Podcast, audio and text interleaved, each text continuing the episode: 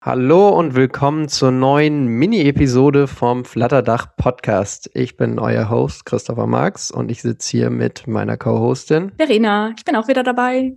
Nach äh, lang ist her, du bist wieder da, aber nur kurz heute. Wir haben heute eine Mini-Episode und diesmal wird sie wirklich mini. Wir haben, wir haben letztes Mal schon versucht, eine kleine Zwischenepisode zu machen. Wir haben uns ein bisschen verquasselt. Steigen wir gleich ein. Verena, Themen. Let's go. Genau. Also wir haben uns überlegt, dass wir immer so drei bis vier verschiedene Parts haben. Ähm, der erste Part wäre so die Package-Welt. Was gibt's Neues? Was ist irgendwie Aufmerksamkeit wert? Äh, wo gab's Updates etc. Das zweite wären Events, weil irgendwie zunehmend Events dazukommen und wir ja auch die, die Flatterdach-Stammtische hier ein bisschen pushen wollen. Und das dritte ist Lessons Learned oder alternativ äh, den Bug der Woche mal schauen, was da heute zusammenkommt. Ja, also du, du sagst das so, als ob ich nur einen Bug pro Woche produzieren würde und das ist nicht. Ja, nee, aber so der, der, der, der, wo man am ehesten den Kopf auf die Tischplatte haut. okay. Ähm, dann Packages. Äh, fangen wir an. Ganz neu rausgekommen. Jetzt äh, gab es die News um Flatium, Flutium ein neues End-to-End-Testing-Framework. Ähm, du hast dich damit schon mal befasst, oder? Genau, ich habe das gesehen. Das ist von dem Jochum, der ist bei Very Good Ventures. Äh, mit dem bin ich ein bisschen in näherem Austausch, weil ich finde, er ist ein super Entwickler und der macht ein Package nach dem anderen. Ich glaube, der entwickelt irgendwie 60 Stunden pro Tag. Äh, Wolfenrain auf Twitter. Genau, und den, ähm, genau, und der hat mir ein Video von diesem Test-Package geschickt das einfach nur zeigt, wie man eine YAML-Datei hat. Da steht dann sowas drin wie expect visible Benutzername und tab on Benutzername und ähm, Input Text Name, keine Ahnung.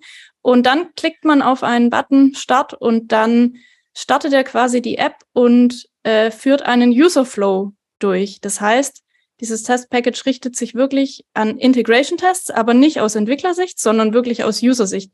Theoretisch könnte das also auch jemand, diese YAML-Datei jemand befüllen, der nicht Entwickler ist. Und das ist für mich gerade hoch im Kurs, weil ich brauche genau sowas und deswegen habe ich mich direkt da drauf gestürzt. Und das Setup war wirklich super easy. Also man installiert quasi so eine Flat Flatium CLI.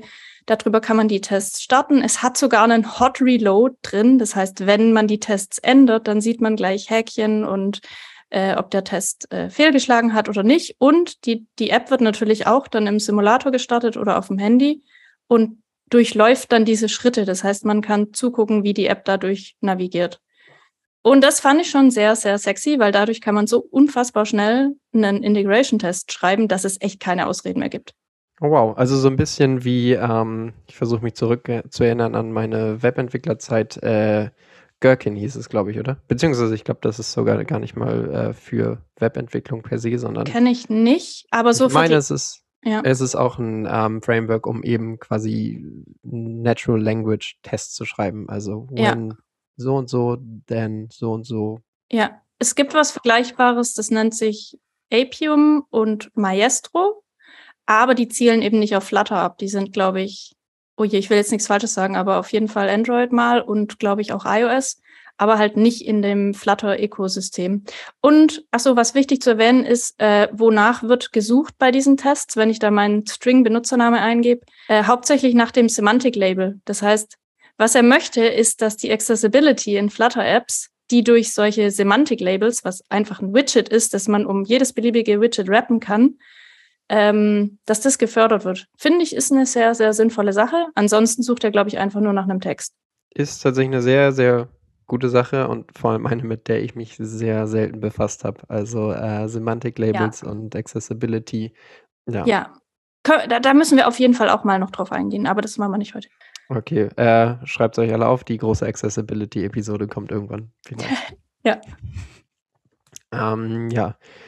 Dann, ähm, es gibt tatsächlich gleichzeitig noch eine Ankündigung von einem weiteren Testing-Framework und zwar Honey von äh, Simon Leier, bei, beschäftigt bei ClickUp und ähm, wahrscheinlich vielen Leuten bekannt als der Creator von Hive und ISA und ich glaube Autosize Text war es noch und noch einige Packages. Ähm, da gibt es, glaube ich, aber momentan nur die Ankündigung und noch nicht sehr, sehr viel. Ja, es ist Work in Progress, genau. Aber ich weiß, dass äh, er sich mit dem Wolven zusammentun möchte, weil die das quasi zeitgleich angekündigt haben, quasi einen Tag später oder so. Und dann ähm, habe ich den Wolven verlinkt und er so, okay, sieht cool aus, lass uns eine Kollabor Kollaboration zusammen machen.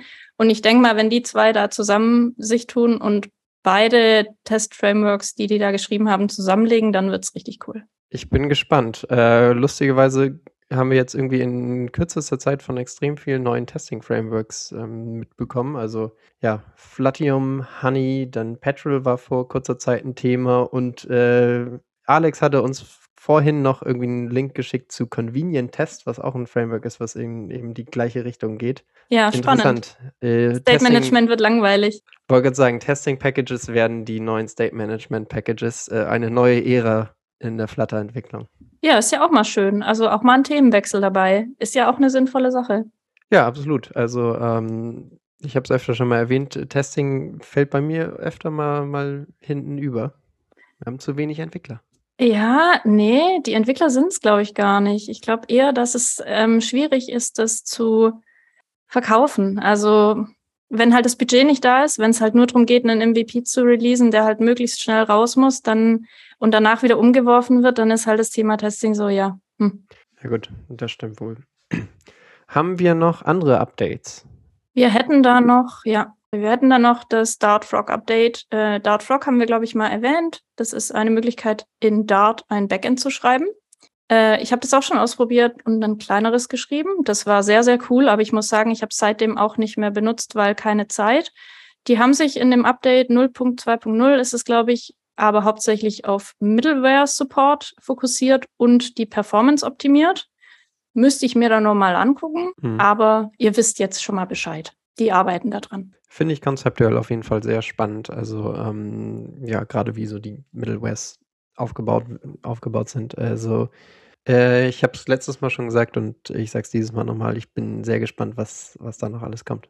Yep. Gut. Ansonsten, wir haben das Riverpod 2.0 Release, ähm, was natürlich ein großes Thema ist, zu dem ich momentan noch nicht viel sagen kann. Ich leider auch nicht, weil wir beide noch nicht mit Riverpod arbeiten, aber ich glaube, das Thema kapseln wir auch mal separat. Ich fände es auch spannend.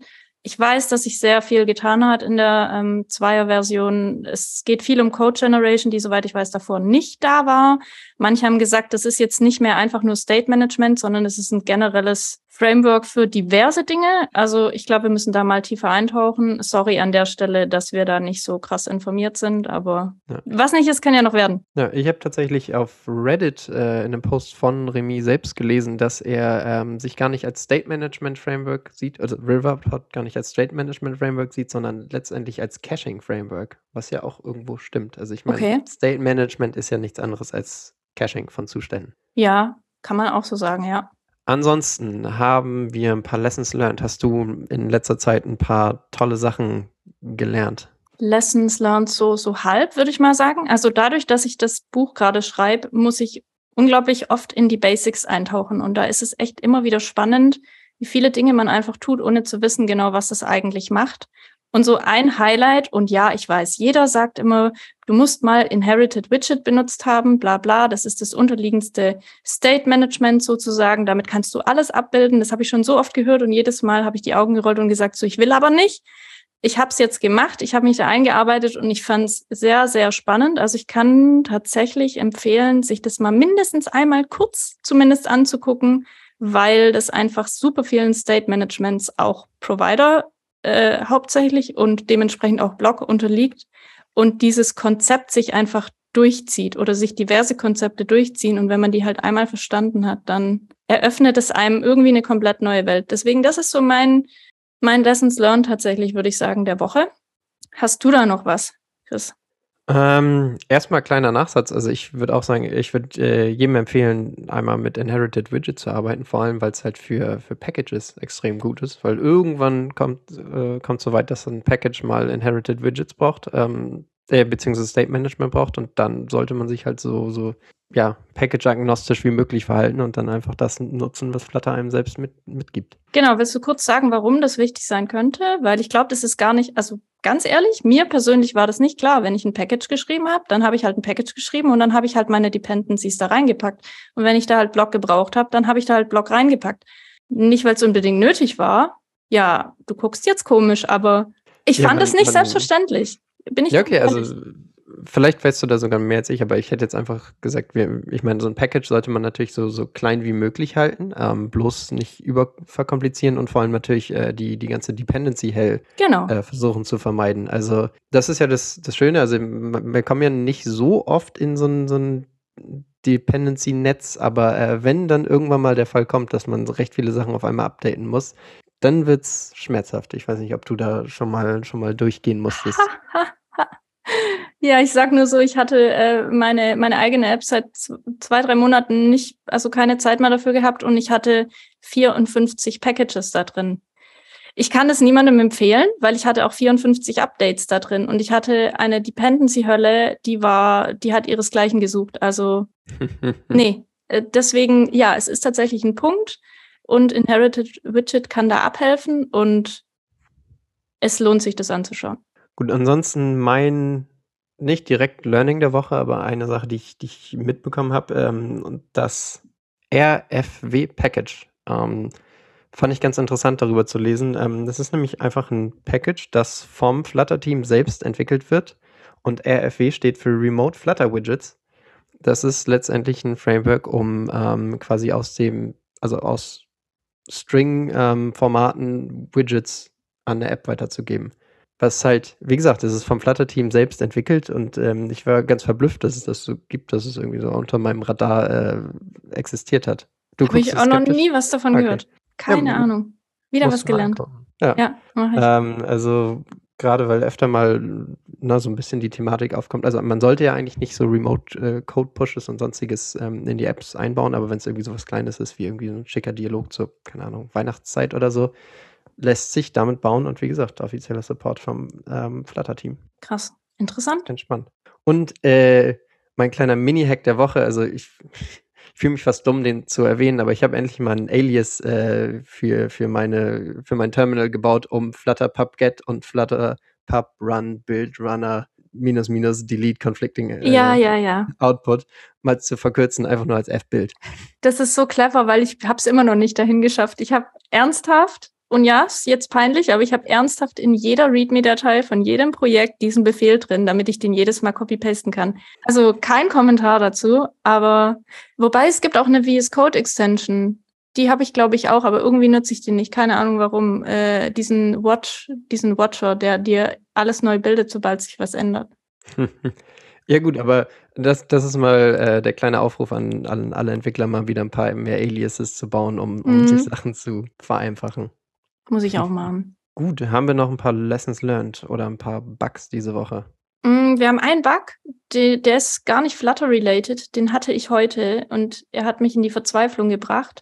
Und zwar habe ich ein, äh, das erste Mal mit WebSockets gearbeitet in Flutter. Deswegen hatte ich dir auch geschrieben, hast du schon mal mit WebSockets gearbeitet? Das war der Punkt, an dem ich zwei Stunden lang verzweifelt habe, eine WebSocket-Connection äh, herzustellen. Der Grund, warum ich das nicht geschafft habe, ist, weil der Backend-Entwickler ich nenne keine Namen, aber der hat äh, in der README-Datei die int und die prot vertauscht.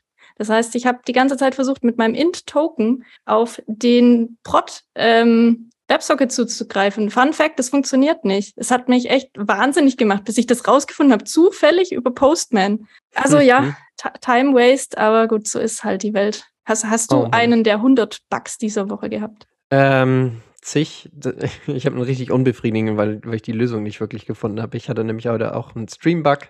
Ähm, hatte irgendwann das Problem, dass ich, also ich hatte einen Stream auf einer RAM-Datenbank, habe auf Changes zugehört und dann hatte ich einen Stream-Controller, wo quasi die ganzen Änderungen aus dem Stream der RAM-Datenbank in den Stream-Controller reingeschrieben werden, weil ich da ein bisschen Krams gemacht habe. Und irgendwann hat der Stream-Controller einfach aufgehört, äh, Events auszuspucken aus dem, dem Stream. Oh oh. Ja, und da war ich komplett komplett verwirrt und letztendlich habe ich das Gefühl oder die Hoffnung, es kam einfach, weil ich irgendwie irgendwann zu viele Events losgefeuert habe, dass da irgendwas down the line kaputt gegangen ist und ich habe jetzt einfach in die Bounce eingebaut und hoffe, dass alles heil bleibt. Okay. Damit funktioniert es. Ja, immerhin. Das ist ja, also wenn es funktioniert, dann passt es ja. ja. Theoretisch. Hacky me. So, ähm, kommen wir zum Thema Events, weil wir haben gerade recht viele Events in der Pipeline, oder? Ja, was voll schön ist, aber ich bin irgendwie nirgendwo dabei. Ich weiß nicht, wie es bei dir ist, aber es sieht gerade ziemlich mau aus bei mir. Äh, wir haben da die Flutter Heroes Konferenz, eine Eintageskonferenz in Turin in Italien. Die ist am 24.02.2023. Ich würde da gern hingehen, aber ich sehe es, glaube ich, nicht passieren, weil für einen Tag, da ist es, glaube ich, schon zehn Stunden weg. Ha, hm. und dann mit dem Fliegen und Hotel und ich, also ich bin mir noch nicht sicher, ich weiß noch nicht. Wie ist es bei dir, Chris? Ähm, ich muss das auch nochmal sehen, aber es ist ja noch ein bisschen, ein bisschen Vorlauf, also 24.02., wie du gerade schon gesagt hast. Ähm, vielleicht ja. werde ich da sein. Äh, und vor allem für jeden, der interessiert ist, es gibt gerade noch die Early Bird Tickets. Ich ja, ich glaube, die sind relativ günstig mit 49 Euro oder sowas.